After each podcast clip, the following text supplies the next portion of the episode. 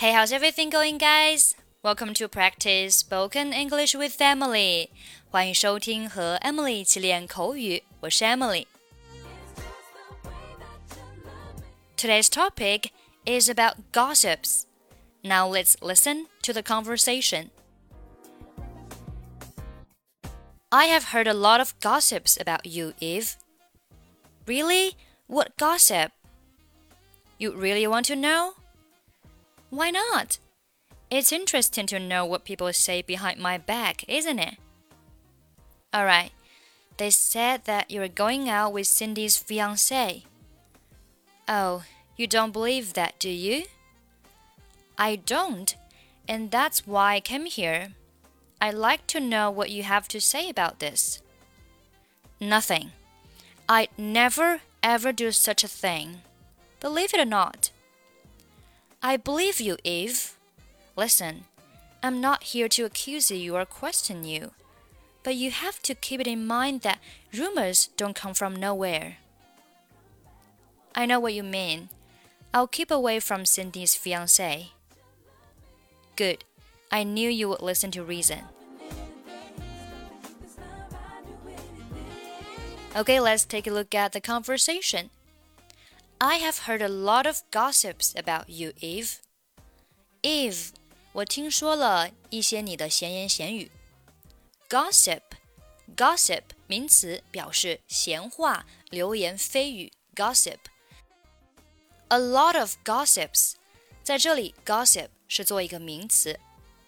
Gossip 还可以做动词。Gossip about 表示说什么什么的闲话。 gossip with somebody 表示和某人闲聊，和某人八卦。Really? What gossip? 真的吗？什么闲话啊？You really want to know? 你真的想知道吗？Why not? 为什么不想知道呢？It's interesting to know what people say behind my back, isn't it? 知道别人在我背后说什么，不是很好玩吗？It's interesting to do something，表示做某事很有趣。Know，知道明白。What people say，人们说什么。Behind my back，在我背后。Behind one's back，可以表示字面的意思啊，在某人的身后，也可以表示在某人背后。比如说，Don't talk about me behind my back。不要背着我议论我。Don't talk about me behind my back。我们继续看对话。All right，好吧。They said that you're going out with Cindy's fiance。他们说你和 Cindy 的未婚夫约会。Go out with somebody。 字面意思是和某人出去，可以翻译为和某人约会。Fiance，未婚夫。Oh, you don't believe that, do you? Oh，你不会相信的，对吧？Believe，相信。I don't，我不相信。And that's why I came here。这就是我过来的原因。That's why。 什么什么的原因。I came here，我过来，这就是我过来的原因。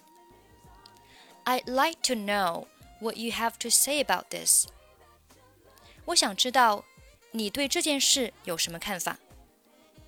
I'd like to know 表示我想知道什么什么，相当于 I want to know。What you have to say about this？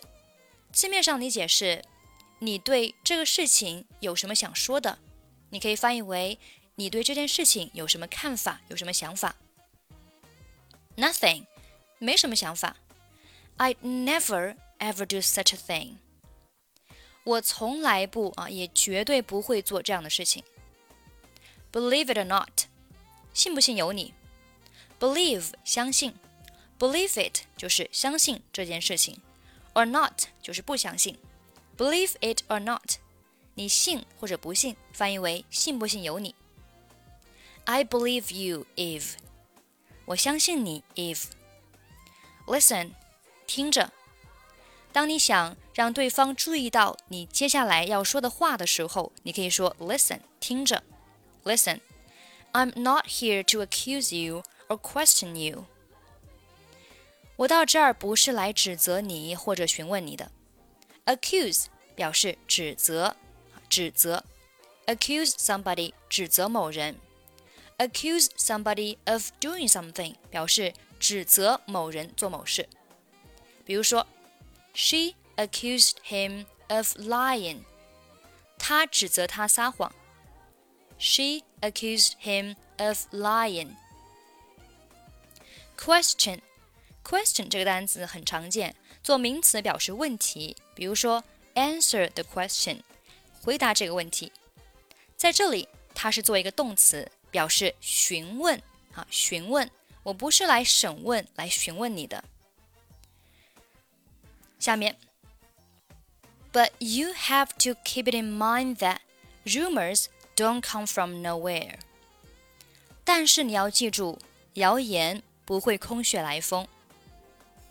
这里有一个短语叫做 keep it in mind that，记住什么什么事情。keep it in mind that。比如说，你们要记住，这是我们最后一次机会做这件事情。You have to keep it in mind that this is our last chance to do that.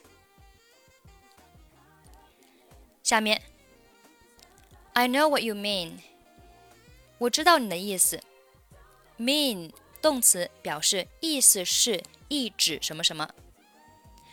I'll keep away from Cindy's fiance。我会远离 Cindy 的未婚夫。Keep away from 远离，比如说，Please keep away from my daughter。请离我的女儿远一点。Please keep away from my daughter.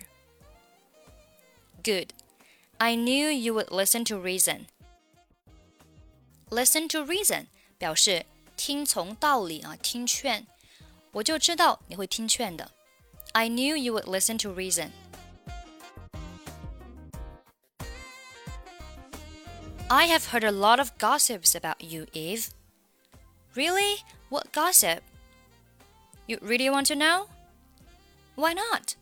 It's interesting to know what people say behind my back, isn't it?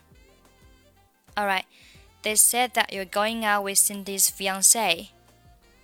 Oh, you don't believe that, do you? I don't. And that's why I came here. I'd like to know what you have to say about this. Nothing. I'd never ever do such a thing. Believe it or not. I believe you, Eve. Listen, I'm not here to accuse you or question you, but you have to keep it in mind that rumors don't come from nowhere. I know what you mean. I'll keep away from Cindy's fiance. Good. I knew you would listen to reason. Okay, that's pretty much for today. 如果你想从头开始学英语，欢迎关注我们的微信公众平台“英语主播 Emily”。在平台上，现在正在更新免费的新概念节目哦，快点去关注吧。